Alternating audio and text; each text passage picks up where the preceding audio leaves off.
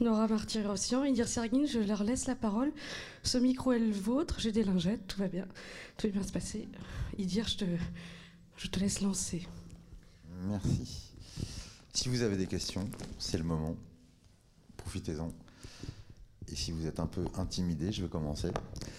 Euh, nous, ce qui nous avait marqué dans ton film, c'est, euh, enfin, à titre tout à fait personnel, je, comme je te l'ai dit tout à l'heure d'ailleurs, je m'étais pas tellement intéressé en fait à la réalité euh, géopolitique de ce territoire. Et j'ai été euh, par contre particulièrement touché par la manière dont tu utilisais à la fois une écriture qui, semblait chercher du côté du conte ou de la fable, et, en même temps, à l'intérieur même de ton scénario, de ton récit, tu vas chercher aussi des choses qui font appel à la croyance, euh, à la fois, à la fois en le territoire, à la fois en la possibilité de vivre ensemble, de s'inventer un monde. Euh, à, ce, à, cet égard, l'aéroport euh, incarne quelque chose de, presque un peu sacré, comme une espèce d'église, de temple. Je sais, je sais pas cet endroit où rien n'atterrit, rien ne décolle. Est-ce que c'était pour toi, à partir de là, que tu t'es dit qu'il fallait que tu parles de cet endroit-là, qui est, on le sait maintenant aujourd'hui, un endroit, là, je pense, que tout le monde le connaît?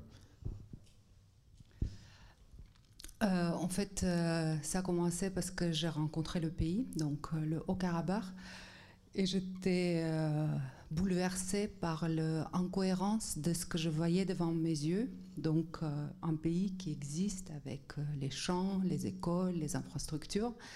Et quand on regarde, et avec les noms de villes et villages, et quand on regarde sur la carte du monde, cet endroit n'a aucune existence. En fait, c'est autre chose qui est sur la carte dans le même endroit, qui ne correspond pas à ce que le pays est physiquement. Donc je me suis dit, mais il faut en parler, il faut raconter ça. Et je me suis dit, la meilleure façon d'en parler, c'est de faire un film, un long métrage, qui va rencontrer le public et qui va pouvoir en parler. Mais un film, c'est aussi un récit.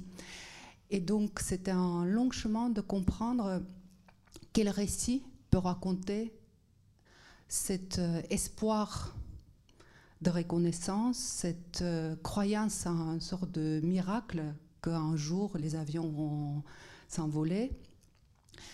Euh, et je rencontrais l'aéroport. Et quand j'ai vu l'aéroport, en fait, on peut faire milliards de films au Karabakh. Et quand je rencontrais l'aéroport, je me suis dit, en fait, c'est ça. C'est ça qui va être le centre du film. Cette idée de croire à une possibilité tout en sachant que le, le réel, il est tellement étriqué. Et donc, je commençais à tisser mon récit à partir de l'aéroport. Et après, voilà, il y a eu l'arrivée d'Edgar. Et je me suis dit, mais qu'est-ce qu'un enfant de là, dans quoi il peut mettre les espoirs, un peu de magie? Et donc, il y a eu donc cette eau magique. Et j'ai essayé de raconter aussi cet endroit, parce qu'en fait, c'est pas une personne qui peut raconter le Haut-Karabakh. De toute façon, je crois pas qu'une parole peut raconter quelque chose d'aussi énorme, parce que pour les, Occidentaux, en fait, on ne sait rien. Donc, en fait, il fait raconter tout. Et je me suis dit, c'est important que le film soit polyphonique, qu'il a plusieurs voix qui racontent cette idée d'espoir. Donc, le directeur de l'aéroport, avec euh, voilà, son, son, rêve, le gamin, Armen, euh, le gars qui garde les frontières, Seyran, avec son idée de cultiver le blé. Et donc voilà, c'est comme ça que l'écriture euh, s'est passée. D'autres questions? Des questions?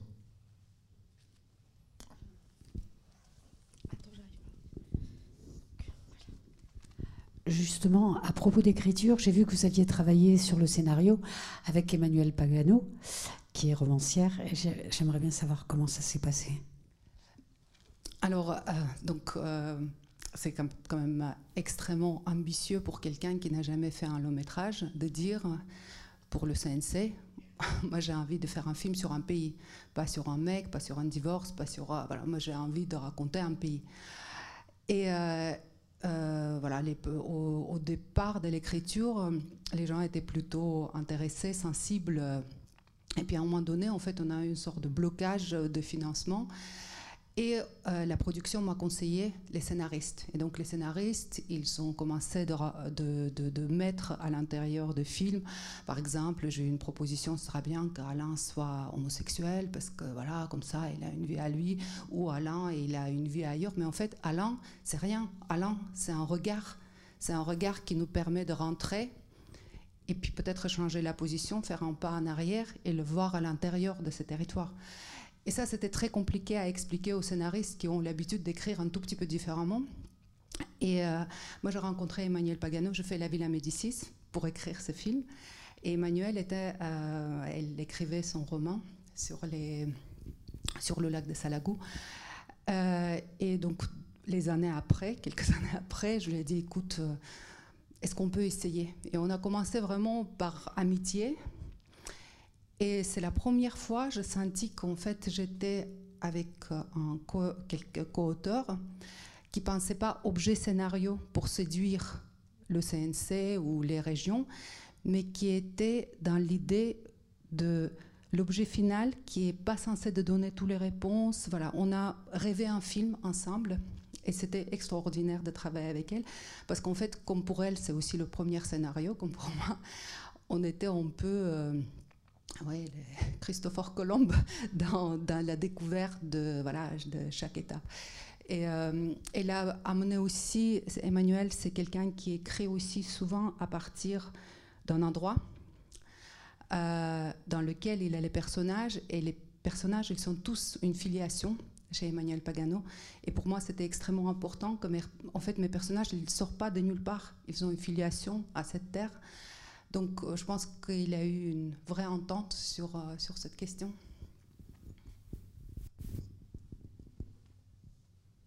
Moi, j'aurais une petite question. Ce que je trouve très beau dans le film, c'est justement, euh, tu dis Alain, c'est un peu notre guide. Enfin, c'est lui qui nous, qui nous emmène vers ce territoire qu'on ne connaît pas. Enfin, c'est le point de vue de l'occidental.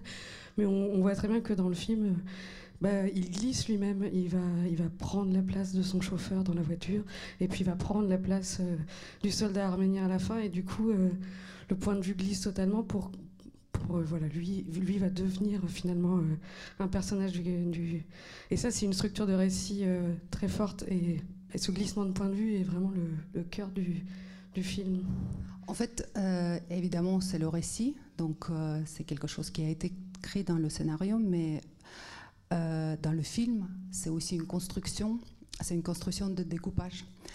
Par exemple, quand on arrive euh, à la première station de service où il y a les soldats, en fait, on rencontre les soldats parce qu'on suit Alain, le, plan de caméra, donc il est sur Alain, et puis on, va et on découvre les, soldats.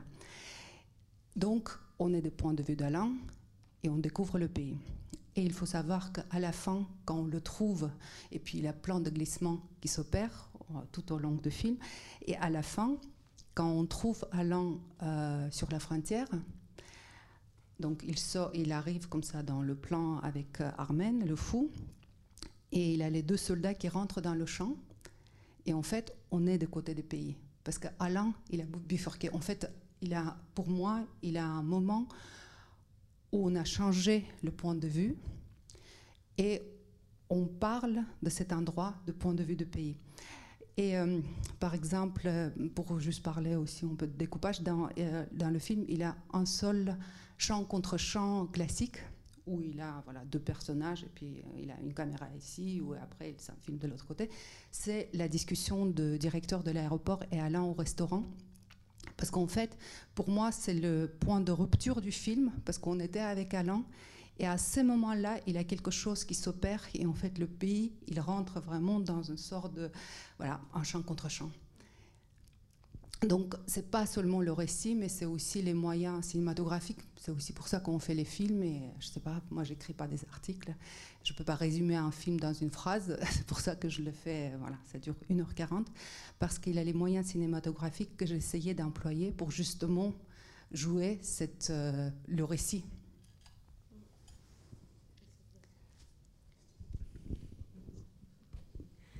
Euh, comment ça s'est passé avec euh, Grégoire Collin et, tous les autres acteurs? Parce que je trouve que, alors qu'il est le seul occidental, enfin, le seul étranger, entre guillemets, petit à petit, il devient vraiment quelqu'un qui est complètement fondu, bah, c'est ce que vous avez expliqué, les raisons, on les comprend. Mais d'abord, pourquoi Grégoire Collin et comment s'est passé le tournage? Alors, euh, pour moi, c'était très important. Moi, je viens pas de Haut-Karabakh. En fait, je ne peux pas raconter cette histoire à partir du point de vue de, de l'enfant depuis. Donc je me suis dit c'est important que j'amène un spectateur aussi avec mon point de vue. Donc pour moi c'était important qu'il ait un Français, euh, voilà, parce que c'est là où j'habite, qui nous amène dans cet endroit-là. Et en fait sur les 11 ans que je fais les allers-retours, j'ai amené dans cet endroit plusieurs comédiens plus par amitié, ils, sont, voilà, ils étaient d'accord. Et j'essayais de voir lequel va vraiment tenir le choc. Parce qu'en fait, là, un comédien, il fait face de force à un pays. Et un pays qui n'est pas n'importe quoi. Ils ont quand même gardé cette frontière hein, voilà, pendant euh, les siècles. Et euh, je me suis dit, il me faut un comédien qui peut avoir une sorte de structure forte, une résistance, et qui sait jouer pas seulement avec les dialogues, mais avec son ventre. Et donc, quand j'ai rencontré Grégoire, je sais pas, au, bout de 15 minutes, pour moi, c'était clair que c'est lui. Et donc, il me dit, mais comment tu veux ton l'âge Je dis, ben, je sais pas, on va l'inventer. Et donc, on est parti vraiment main à main au Karabakh. Il était hyper heureux de venir. Et euh, euh, ils me disent, comment tu veux que je marche? Je dis, bah, je sais pas, c'est pas, c'est pas les rues de Paris. Vas-y, marche, on, verra, on verra comment le soleil va tomber sur toi. Et petit à petit, en fait, on a développé cette timbre de voix qu'il a pour le, dans le film, cette petite hésitation, son côté hyper enfermé, le petit sourire qu'il a quand euh, l'enfant de Seyran est né. Donc, on a développé petit à petit, et en fait, on a réalisé qu'il a les dialogues dans le film qui ne correspondent plus à Alain Delage que nous avons inventé. Et euh, par exemple, la fin du film, on a aussi changé parce que euh, ça correspondait plus, parce que la façon comment elle a réussi de se fondre, il fait des autres séquences. Donc, on a, j'ai réécrit euh, des choses qui, voilà, au, au, moment de tournage. Et euh, en fait, c'est ce qui était important pour moi, c'est très facile de rendre un français dans cet endroit-là ridicule. Parce que, voilà, comme dans la voiture, Céline, il dit euh, euh, c'est les gamins qui, jouent avec le feu, qui, jouent avec les armes. Et puis il tourne vers Alain Delage et lui dit Mais toi, tu n'as jamais joué avec les armes? Il dit bah, Bien sûr que non. Et il dit ben, Il me tue, ce gars-là. Donc, voilà, c'était trop facile de le rendre ridicule, mais je voulais aussi garder son dignité parce que pour moi, le trajectoire d'Alain Delage dans le film, en fait, c'est pas. Je, je, pense la force des gens de là-bas, surtout avec ce qui se passe aujourd'hui, voilà, il, a une preuve internationale de ça. C'est en fait, il croit à l'impossible. Là, voilà, l'armée, il fait face à, je sais pas, un truc mais dingue. Et en fait, il croit que c'est possible de sortir victorieuse de cette, de cette guerre. Et euh, Alain, à un moment donné, quand il va vers la frontière, c'est comme si il a été contaminé par euh, cette folie de fiction, de l'espoir. Et c'est pour ça qu'il devient un peu le nôtre, parce qu'en fait, lui, il croit qu'il peut changer quelque chose. Il se casse le nez, mais c'est pas grave. C'est là, pour moi, qu'à l'un des âges, il devient humain. Et voilà, c'est ça ce qu'on a joué avec Grégoire.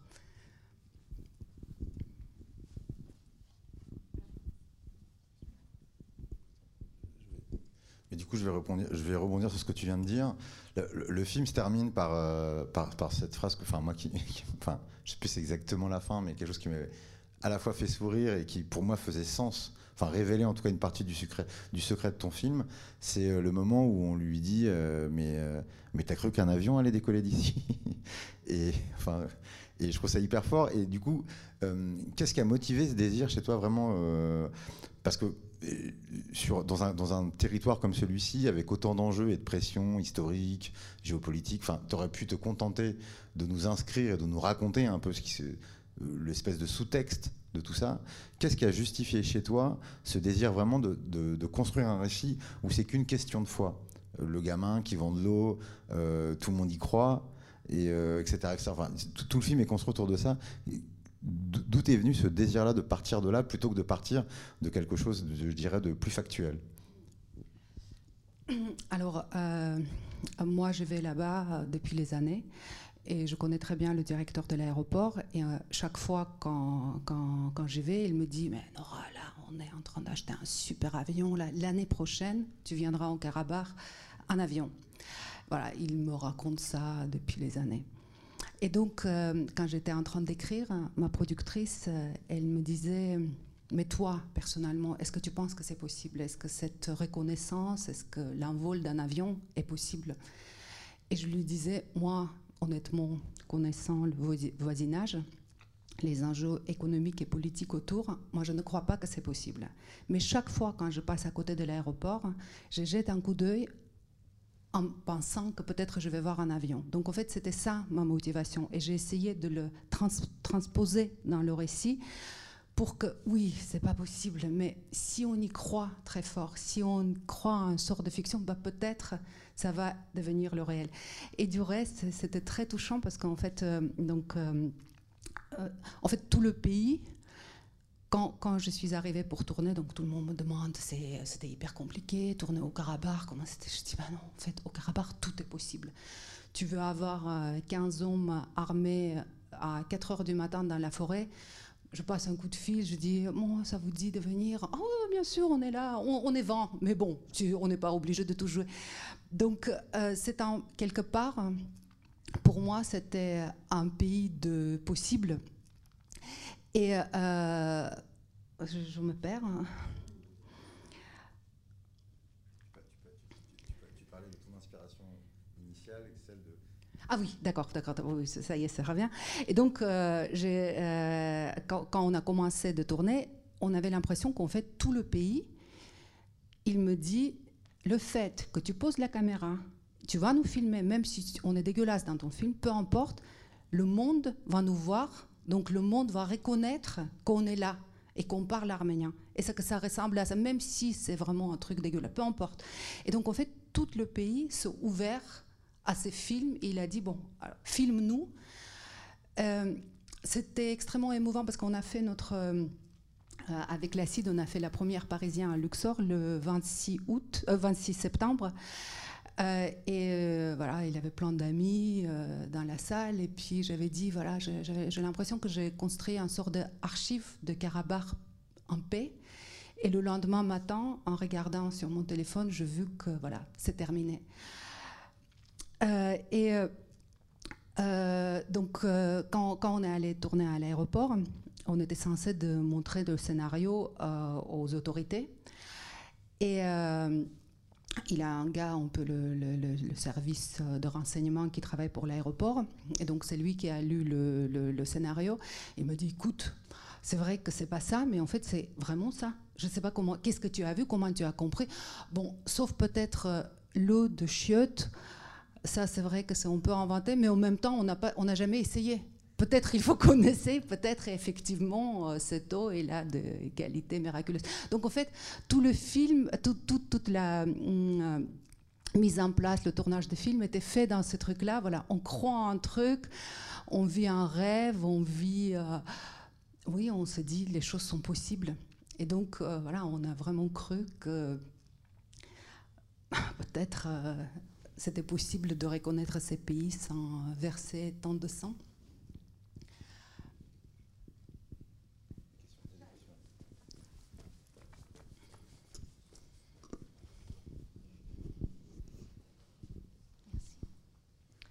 Moi, je n'ai pas de questions, mais je voulais juste dire euh, merci pour ce film.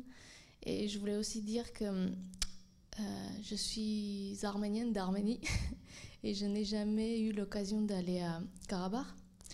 Et votre film, c'est comme une. Euh, c'est une trace qui reste maintenant.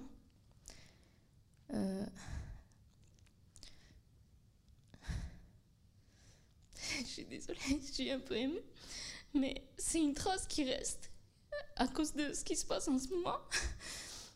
Et, et vous avez réussi à transmettre un espoir. J'espère que ça va vite régler et on perd pas l'espoir.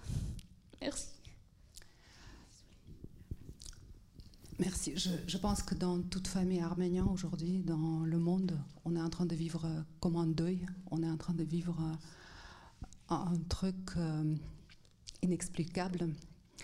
Et euh, moi, à l'intérieur de ça, avec ces films que j'ai tellement poussés, j'ai tellement voulu, j'ai tellement rêvé, Et voilà, il a eu donc euh, la sélection canoise, il a eu Acide, euh, le film commençait de rencontrer les gens. Et je me suis dit, voilà, là, il aura la douceur.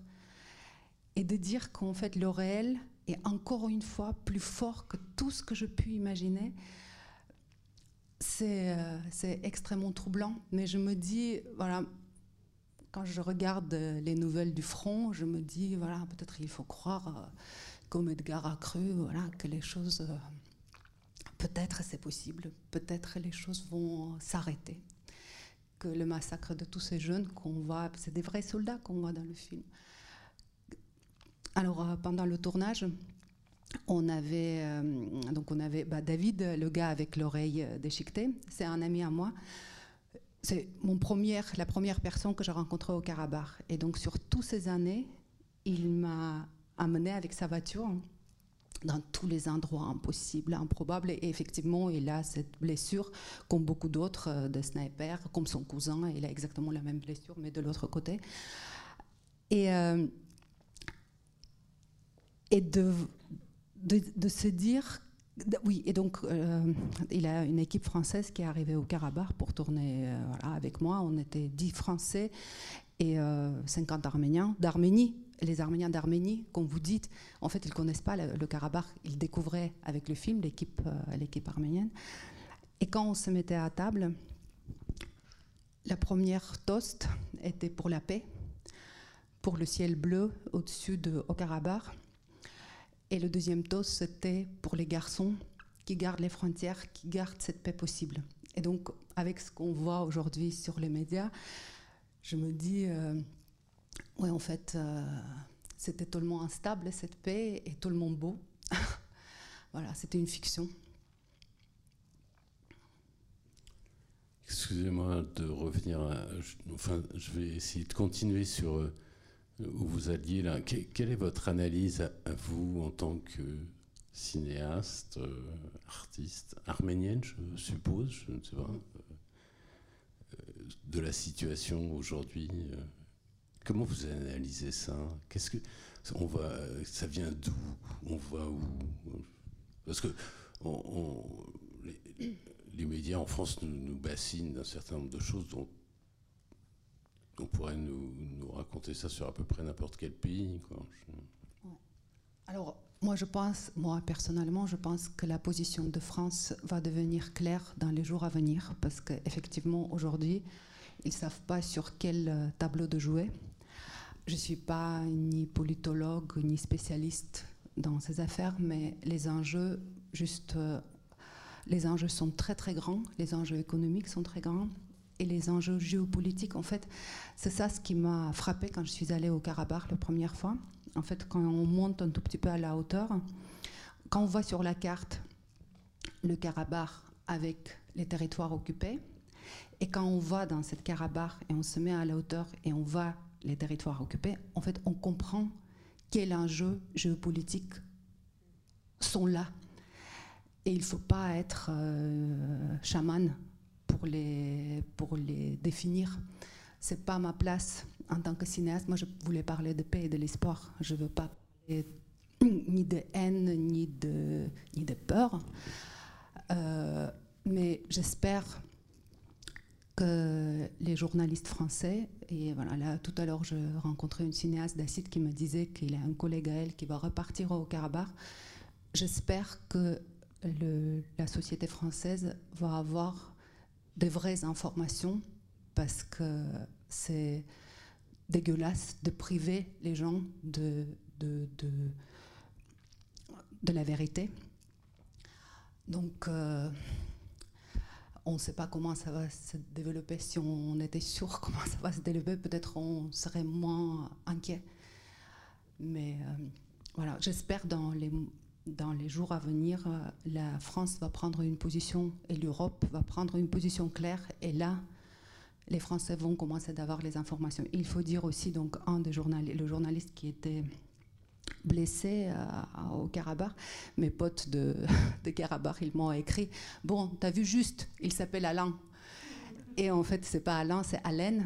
Et dans les médias français, en fait, on n'a même pas les noms, on n'a pas les interviews avec ces gens-là qui existent dans la langue arménienne. Donc, en fait, on a toute une autre information duquel je pense, euh, voilà, pour les raisons économico-politiques, euh, les Français sont privés. Je suis désolée, je ne peux pas vous. Voilà, moi juste, j'espère que les garçons que vous avez vus, qu'on arrête de les tuer sur la frontière. C'est la seule chose que je peux dire.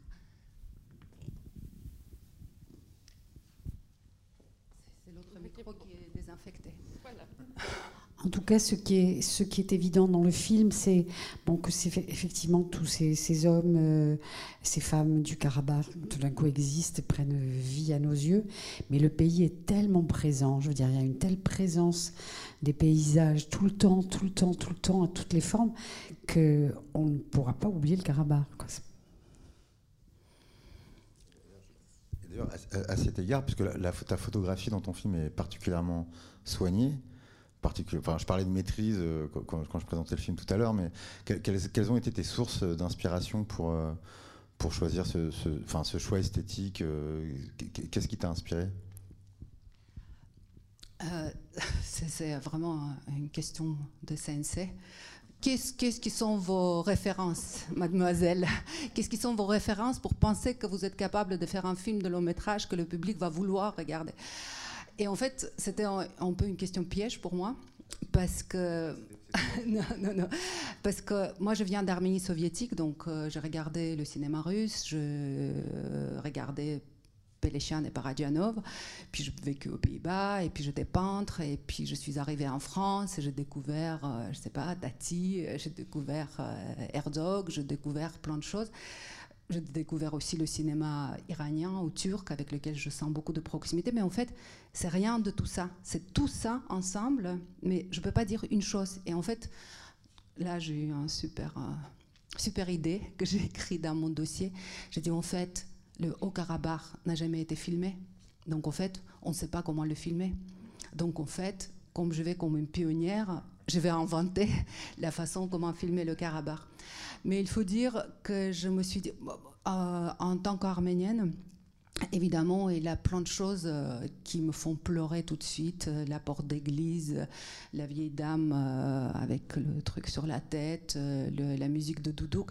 Et je me suis dit, c'est pas ça que j'ai envie de raconter. Moi, j'ai envie de raconter un Haut-Karabakh moderne, avec les filles qui portent les mini-jupes, qui, qui portent les baskets, qui euh, la, grand-mère est là son téléphone portable pour parler de sa vache. Donc pour moi, c'était et c'est pour ça qu'il est à l'aéroport parce qu'effectivement, le Haut-Karabakh, c'est extrêmement moderne. Et donc voilà, cet mélange entre la modernité qui me touche énormément parce que le pays, c'est un jeune pays qui dit on est là et qui essaie de le prouver de toutes ses forces, ben, je ne voulais pas le ramener dans toutes nos euh, références arméniennes. Donc voilà, bon, le film, il est comme il est, euh, avec un sorte de découpage très soigné. C'était aussi très important pour moi que, par exemple, on me dit, oui, les décors, mais en fait, ce n'est pas les décors, parce que c'est le pays. Et le pays, c'est un espace, ce n'est pas un décor. Donc, Peut-être une référence importante pour moi, ça sera Antonioni, parce qu'il y a plusieurs euh, réalisateurs d'acide aussi qui m'ont reparlé après, parce que qu'est-ce que ça veut dire Antonioni Antonioni, c'est comme un, homme euh, euh, discute avec un espace, comment il rentre dans l'espace, comment l'espace rentre dans lui, et en fait, qu'est-ce qui se passe autour? Donc en fait, c'était ça le plus important en jeu dans la façon de filmer les espaces et les paysages.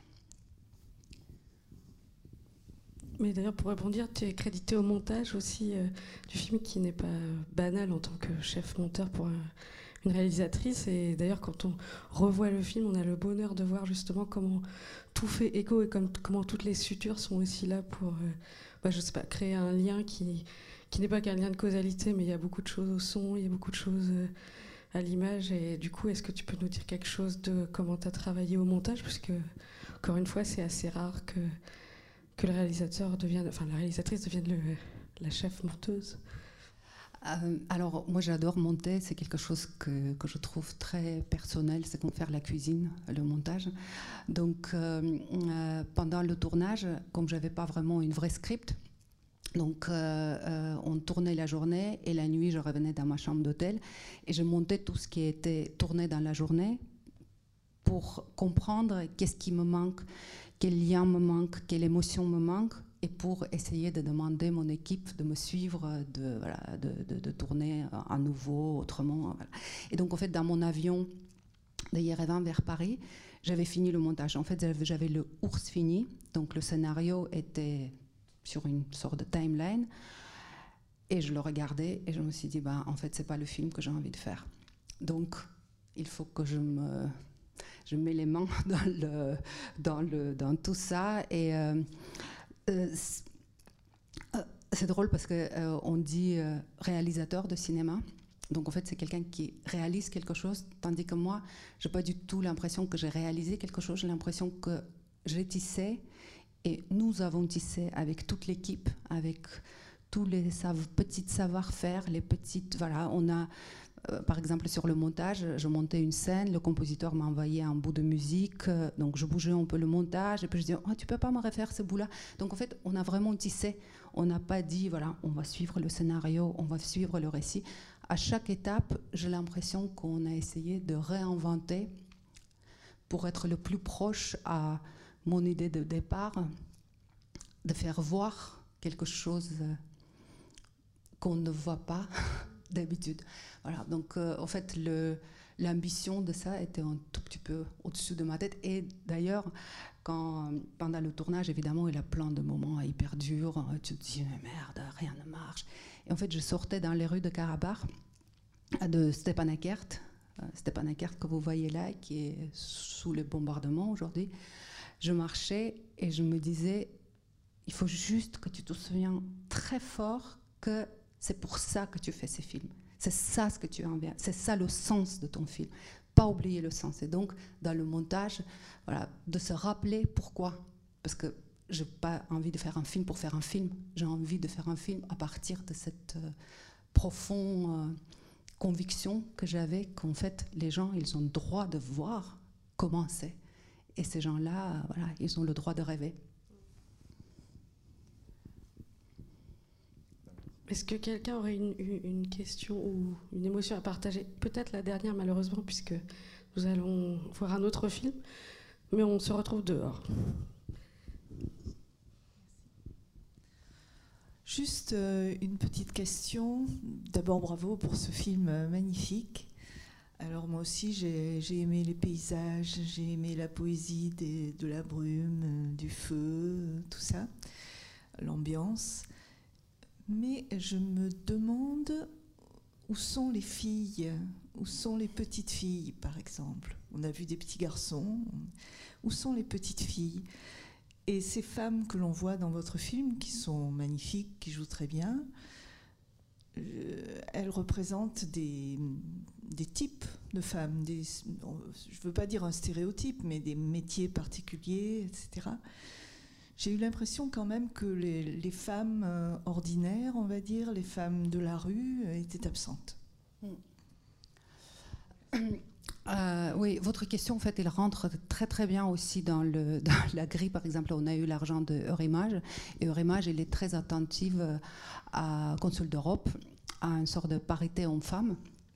Donc, cette question a été posée au moment d'écriture. Mais en fait, pour moi, la guerre et la politique dans ces pays-là, c'est les hommes qui le font. Donc en fait, j'avais envie de raconter ça à partir des hommes. Il faut savoir aussi qu'on était quand même une équipe complètement féminine. Et euh, euh, je me suis dit, je ne vais pas faire plaisir à l'idée de parité en mettant les choses qui ne sont pas nécessaires pour le film, parce que le film, il, il est porté par les hommes parce que cette guerre, elle est portée par les hommes. Et euh, si aujourd'hui on regarde un peu les nouvelles en Arménie, en fait, les femmes sont là, sauf qu'ils donnent cette force, ils ne sont pas très visibles. Et le but du film n'a pas été ni de raconter la parité, ni de raconter la force des femmes arméniennes, qui est sans doute euh, une des plus grandes richesses de mon pays, euh, mais d'être fidèle à ce que je ressentais. Donc la petite fille, par exemple, avec les bidons d'eau, bah c'est pas possible. Bah ça devait être un petit garçon. Le chauffeur, c'est pas possible. Le directeur de l'aéroport, c'est pas possible. Donc en fait, j'avais pas envie de forcer la main sur cette question-là parce que de toute façon, l'égalité homme-femme, je pense qu'en Arménie, c'est beaucoup moins une question qu'en France, parce que je pense que c'est quelque chose avec quoi je, je, suis née, avec quoi je grandis, avec euh, ma grand-mère, mon arrière-grand-mère, mon arrière-arrière-grand-mère qui vient justement de Karabakh. Donc, j'avais pas besoin de le mettre en premier plan.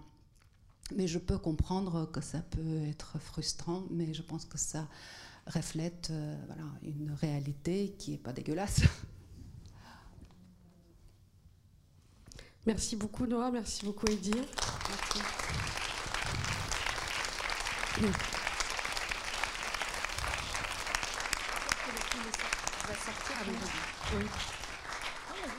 Je, veux dire merci à Nora d'avoir, d'avoir montré justement l'importance du cinéma pour changer nos regards euh, sur le monde. C'est déjà, c'est déjà merveilleux. Enfin, c'est déjà un projet magnifique et je pense que ton film le fait.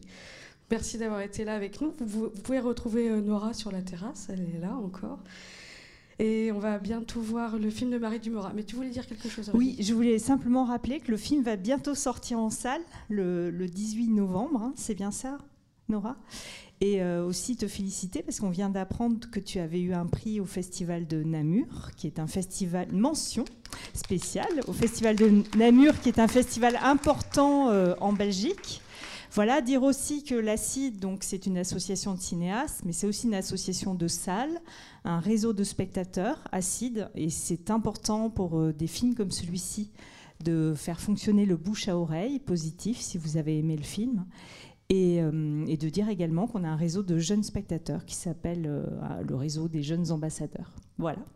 Donc merci et à tout de suite pour le film de Marie Dumora. Loin de vous, j'ai grandi. Merci. Merci.